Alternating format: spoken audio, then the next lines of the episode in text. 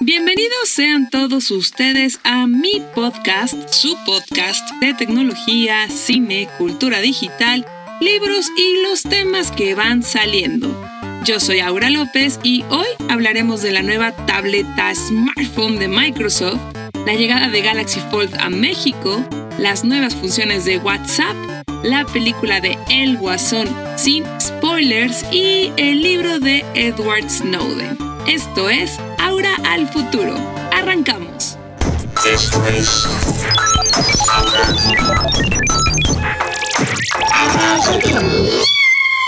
Aura al futuro.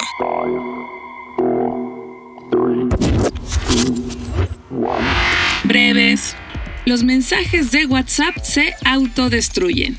Todo parece indicar que WhatsApp quiere copiar una de las características esenciales de Telegram, pues supuestamente algunos desarrolladores han probado esta herramienta en la que los mensajes se autodestruyen después de cierto tiempo. A diferencia de Telegram, en la versión de prueba de WhatsApp, los mensajes son eliminados permanentemente de una conversación solo por 5 segundos o por una hora. Y por ahora, solo funcionaría en grupos. Dígame, ¿Ustedes usan o usarían los chats secretos? Obvio, todo esto es para mantener la privacidad, pero acá entre nos, después de indagar más sobre Snowden y les platicaré en la sección de libros, pues, ¿cuál privacidad, no? 2. Llega la nueva cámara de GoPro. Si son fans de hacer tomas de acción, les gusta la aventura o hacen videos, probablemente les emocionará la nueva cámara Hero 8 Black. Su precio es de 399 dólares y la gran diferencia en comparación a sus antecesoras es que ahora tendrá más accesorios. Esto se llama mods, supongo por la onda modular, y la idea es que los usuarios puedan usarla más para bloguear. De ahí que se le pueda poner una luz LED, un micrófono de buena calidad y una pantallita para que puedas autograbarte y verte mientras lo estás haciendo. Si ustedes tienen una GoPro o una cámara similar, cuéntenme, ¿están contentos? ¿La usan? ¿Para qué? Honestamente yo estoy como muy en contra de toda esta onda de los accesorios porque acaba siendo un gasto durísimo en donde a veces solo funcionan con las marcas, o sea, los accesorios solo funcionan con la marca original, no puedes usar una imitación u otro tipo de accesorio y porque acabas cargando muchas cositas y yo honestamente no estoy tan a favor de esto, pero por eso quiero que ustedes me digan qué tal. Ya les contaré algún día mi experiencia. 3. Filtran información confidencial de Facebook y Mark Zuckerberg la comparte. Pues qué iba a ser, ¿no? Hace unos días el sitio de tecnología The Verge sacó un mega especial sobre una plática que dio Mark Zuckerberg, el fundador de Facebook, a sus empleados en julio de este año. Esa plática fue una sesión de preguntas y respuestas para aclarar algunas dudas que tienen las personas que trabajan en Facebook. Obvio, esto era confidencial, pero alguien que seguramente no está muy contento en su trabajo, filtró el audio que dura dos horas The Verge publicó una transcripción completa y algunos fragmentos que hablan de temas relacionados con la política y sus competidores. Desde burlarse de Twitter hasta ver su estrategia de competencia contra la aplicación TikTok. Al final, todos los medios llevaron la nota política, pues en noviembre del 2020 vienen las elecciones presidenciales de Estados Unidos y evidentemente ya empiezan las campañas. Lo que tienen que saber es que Elizabeth Warren, una de las 19 candidatas y candidatos del Partido Demócrata, está en contra de que empresas como Google, Facebook y Amazon sean empresas monopólicas. What this is about is about competition. It's about all those little businesses and startup businesses and entrepreneurs. Pues porque lo son, ¿no? La verdad es que cuánta información no tienen, cuántos negocios no tienen. Es un tema que yo no entiendo, si a Microsoft le costó millones de dólares y de euros tratar de dividir ciertas operaciones, pues estas compañías también tienen sus que veres. Por eso, como parte de su campaña, ella dice que en caso de ser electa, reducirá el tamaño de las grandes tecnológicas con iniciativas antimonopolio. Después de que todo este rollo fuera la noticia hace unos días, ese mismo día, Mark Zuckerberg muy astutamente publicó un mensaje en su cuenta de Facebook diciendo que se había filtrado el audio, que él había dado esa plática y que era una plática pues muy informal con sus empleados y pues que no hay ningún problema porque él compartió la liga al sitio que publicó todo esto. Digamos que su actitud fue como de, pues no tengo nada que ocultar. ¿Qué opina? 4. Microsoft regresa al mundo de los teléfonos. Bueno, más o menos. Pues hace unos días hizo un evento y presentó un teléfono desplegable que se llama Surface Phone y que, a diferencia de la línea de teléfonos inteligentes que pues mató tiempo atrás, este funcionará con Android, no con Windows como lo fue en su momento. Hasta ahora se sabe que el Surface Phone saldrá a la venta en el 2020. Ahora, el teléfono plegable que ya está en preventa en México es el Galaxy Fold de Samsung. Venderán aquí en México 111 unidades para las personas que puedan pagar 47.999 pesos. ¡Qué barato! ¡Qué barato! Así que si les interesa, pues tienen hasta el 24 de octubre para apartarlo.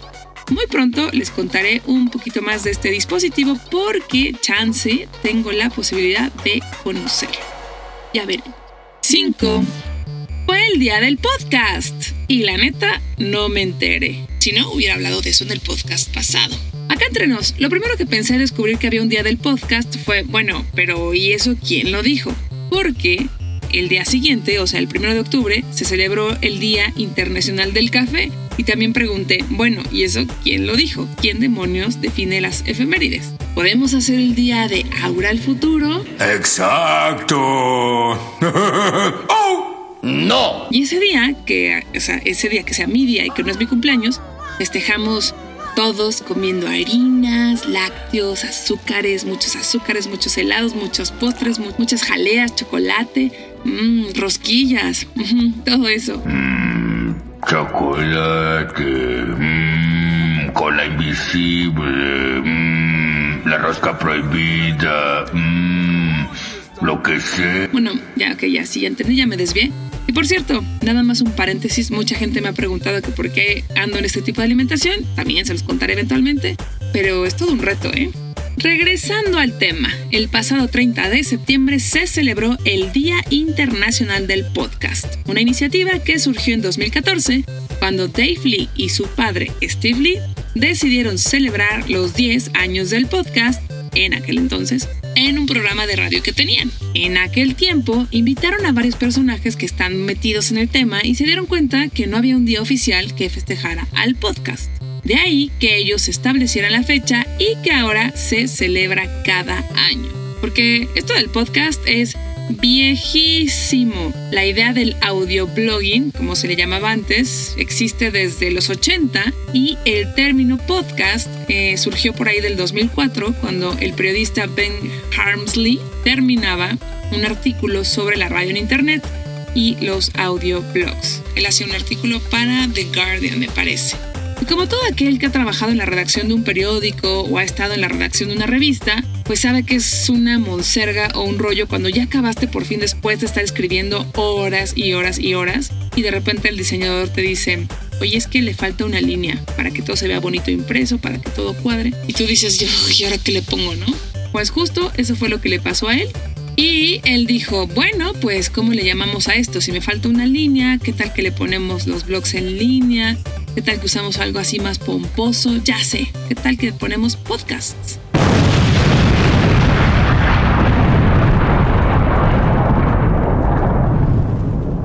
¡Boom!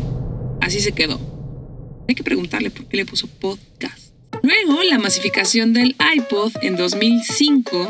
Ojo, hay que recordar que dos años antes de que saliera el iPhone, pues el iPod estaba en auge porque no existía nada del teléfono inteligente, nada de las aplicaciones móviles.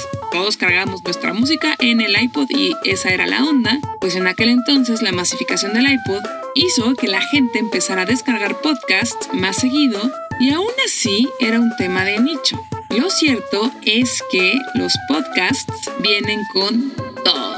Como dato curioso, Sonos, la fabricante que hace bocinas, que por cierto acaba de estrenar en México su Sonos Move, que es esta bocina que sirve con Wi-Fi y Bluetooth, hizo una encuesta sobre el tema de los podcasts y en México resulta que el 60% de los escuchas dice que se han sentido atraídos para aprender de otras culturas y el 64% dice que ha aprendido más escuchando un podcast que estando en el bachillerato. Fuertes declaraciones, ¿no? Pues sí, hay mucho de dónde aprender. Así que una vez que les conté todo esto, pues muchísimas gracias, aunque sea una semana después, a todos los que recomendaron este podcast en redes sociales y gracias a todos ustedes por escucharlo. Ahora propongamos hacer el día de Aura al futuro. Esto es Aura al futuro. Cine. Guasón. Esta semana tienen que correr al cine para ver una de las películas más esperadas del año que vale toda la pena del mundo. My mother always tells me to smile and put on a happy face. Estoy hablando de Guasón, la película protagonizada por Joaquín Phoenix, quien, según yo, merece una nominación al Oscar. No se preocupen, no les daré spoilers. Guasón es una historia original que relata la vida de este personaje antes de que se convirtiera en el archienemigo de Batman. De día, este hombre trabaja como payaso y de noche aspira a ser un estandopero. She told me I had a purpose to bring laughter and joy to the world. Sin embargo, la vida en Gotham pues está llena de apatía y crueldad y no le da muy buenas jugadas por lo que veremos y entenderemos su transformación. Is it just me? Or is it getting crazier out there? La película está dirigida por Todd Phillips, quien curiosamente hizo la trilogía de Hanover o ¿Qué pasó ayer? Y nada que ver, ¿eh? La película es una joya. No que las otras no lo sean, de hecho las otras también son una joya. Pero probablemente la única similitud que existe entre estas, entre qué pasó ayer, que es una cosa loquísima en Las Vegas, irreverente, pues se pone de mal en peor, pero es súper chistosa, y entre Guasón, probablemente la similitud es que existe este hilo conductor en el humor.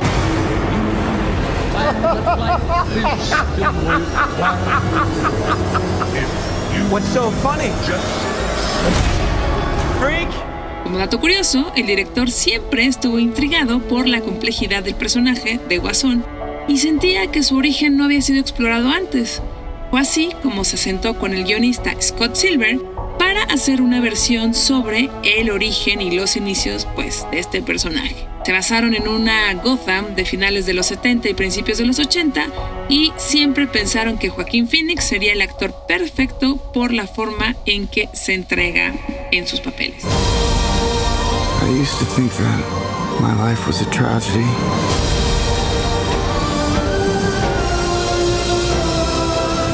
But now I realize it's a comedy. Y bueno, qué decir de Joaquín Phoenix. Para darle vida a este personaje perdió casi 24 kilos. Nada de que le ponemos efectos especiales ni lo digitalizamos. No, no, no, no, no, no. Y no solo sobresale por su aspecto físico, pues su actuación es magistral. Si de por sí en sus otras películas es el dios de la actuación, no sé, ¿vieron Hair? Donde sale Scarlett Johansson y es esta especie de Siri Alexa Google Assistant. Es buenísima, tienen que verla. Ay, está buena esa película. Y bueno, él empezó haciendo Gladiator, entre otras películas. De verdad es muy, muy bueno. Lo que hace, lo hace súper bien. Y en esta, así, aclamación total. Ojalá que la academia me haga caso. También esta película destaca por su fotografía, tiene unos planos que son memorables, todo el diseño de arte, toda la edición, la musicalización. Ya, ya, ya sé, ya sé, se me está saliendo lo cineasta. Otros datos curiosos es que en el set había tensión entre Phoenix y Robert De Niro, quien también actuó ahí, porque tienen diferentes métodos de actuación y pues ahí fue un poquito un tema, aunque parece que no se pelearon y parece que se admiran y se aman en teoría. Y en Estados Unidos, en Los Ángeles y Nueva York, pues la gente teme ir al cine porque acuérdense que en 2012, cuando salió Batman el Caballero de la Noche, pues un loquito hizo unos tiroteos en algunas salas cinematográficas, así es que la gente está un poquito friqueada de ir al cine. Qué mala onda, ¿no? The long awaited trial for the 2012 Colorado movie theater massacre began today with opening statements more than a thousand days after what became known as one of the worst mass shootings in our nation's history. Lo que sí es que les seré súper honesta. Si están esperando ver algo como Avengers, olvídenlo. Esta película es oscura, es algo así como Logan, pero más densa y aquí lo que sobresale es la historia y la actuación, no la fórmula, ni los efectos especiales, ni esta continuidad entre otras historias. Vamos, no es una historia contada de forma hollywoodense y de verdad que por eso vale toda la pena del mundo. A Guasón le fue tan bien en el Festival de Venecia que no solo ganó el León de Oro, el premio a mejor película del festival, sino que también fue ovacionada durante 8 minutos. Pueden buscar el video en YouTube, también pueden buscar la entrevista que, bueno, la presentación que hacen con Joaquín Phoenix y cómo él empieza a recordar a su familia y está súper emocionado. Y está muy padre porque encontré muchas cosas en él. Y acá entre nos, pues la verdad, no es extraño pensar que a casi 60 años de su existencia, porque aparece en el cómic de 1940, el Guasón por fin tenga su propia película. Vayan al cine y me cuentan qué tal. Libros, Vigilancia Permanente. La recomendación de esta semana es el libro escrito por Edward Snowden, mejor conocido como el exagente de la CIA, que reveló información confidencial sobre cómo el gobierno estadounidense tenía acceso a toda la vida digital, que supuestamente era privada, de millones de ciudadanos en el mundo. Our breaking news this evening is the identity of the man who sent the Obama administration into defend and explain mode this week. His name is Edward Snowden. He's an American former CIA employee and computer technician. Today he came out as the leaker of classified NSA documents. Dando un poquito de contexto. En 2013, el periódico británico The Guardian publicó una historia sobre cómo el gobierno estadounidense espiaba no solo a sus ciudadanos, sino a todo el mundo. Políticos, personas X, relacionados, gente que no era grata, todo, todo, todo. Cada llamada telefónica, cada correo electrónico, cualquier cosa, lo podían ver sin filtro. Cero privacidad de nada ni de nadie. Tiempo después se supo que esa información había sido filtrada por un exagente de la CIA, quien era Edward Snowden, especialista en informática, quien a sus 29 años decidió explicar el por qué estaba en contra de todo lo que había creado mientras trabajaba para la NSA o la Agencia de Seguridad Nacional de Estados Unidos. Si alguna vez tuvieron la oportunidad de ver el documental Citizen 4 de Laura Portraits o la película Snowden que salió en 2016, entonces ya saben de qué va la historia, o si leen las noticias, evidentemente. A seis años de que se revelara uno de los actos de espionaje más importantes del mundo en nuestra época por parte del gobierno estadounidense, Edward Snowden lanza sus memorias. El libro, Vigilancia Permanente, es una lectura fácil en la que habla sobre su vida, su familia, su amor, su sentir hacia su trabajo, el sentir que tenía hacia Estados Unidos, el gobierno, la sociedad y el parteaguas que fue el haber revelado esta información ante el mundo. Para muchos, Snowden es un héroe, pero para otros es un traidor. Actualmente vive en Rusia y pues es algo que está muy interesante y muy perturbador. Ese tema también lo platicaremos algún día, pero no hay vuelta atrás y es súper, súper, súper triste. Les recuerdo, el libro se llama Vigilancia Permanente y es de la editorial Planeta. Lo que sí llamó mi atención muchísimo es que el día que lo vi en la librería, que fue el 20 de septiembre, noté que el libro estaba en español y esto quiere decir que el libro salió simultáneamente en inglés y en español. O sea, fue un lanzamiento mundial de libros y eso nunca me había pasado. La buena noticia es que lo puedes leer en español. Lo malo es que está en castellano, o sea, usa el lenguaje de España. Yo sé, podemos debatir que el castellano es la lengua común de toda Hispanoamérica, pero acuérdense que unos hablamos colombiano, otros hablamos mexicano, otros hablamos venezolano y todo eso. Ya saben, me refiero a cosas como vosotros y vosotros y no sé, palabras que yo no entiendo y a mí no se me da hablar cero, cero se me da hablar castellano. Pero sí es como... ¿Qué dijo? ¿Qué dijo? Lo que quise decir es que el libro tiene mucho lenguaje... Eh, castellano en palabras de España que no tienen nada que ver con las mexicanas y eso sí está un poquito incómodo a la hora de leer. Y para que se den una idea, el Departamento de Justicia de Estados Unidos demandó a Edward Snowden porque no pidió permiso a la NSA ni a la CIA para la publicación del libro.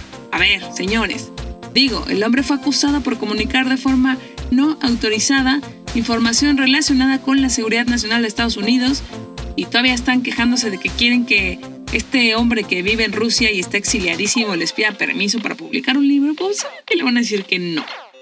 Pero bueno, otro dato curioso es que, obvio, el libro está agotado en ese país. Comentarios. Escribió Fernando Martínez y me dice, Aura, me pasa lo mismo que a ti al leer. Ay, ya sé, es terrible. En el podcast pasado les contaba un poquito lo que sucede cuando uno empieza a leer, que básicamente pues me da sueño, estoy intentando leer, yo súper clavada y me distraigo. Y bueno, pues Fernando comenta que le pasa lo mismo. Definitivamente no tenemos que leer después de comer. También escribió Chexmex y dice, hola, me gusta mucho tu podcast y la duración se me hace bien. Muchos otros duran más, pero a veces ya ni saben qué decir y meten mucha paja. Como comentario es filántropo. Ay, Chexmex, muchas gracias por tu comentario. Es bien curioso que digas eso porque mucha gente me dice que dura bien poquito y que dure más y que dure más, pero bueno, uno hace lo que puede. Gracias por escucharme. Todos los que dicen que dura más y que dura menos también. Carolina Mazuera puso, me encantan tus podcasts, saludos desde Colombia. Ay, qué rico Colombia. Hace poquito fue a Colombia y quedé tan enamorada de la Giaco, el arequipe, el arequipe, el ajiaco, el arequipe. Y El cómo así, me encanta el cómo así.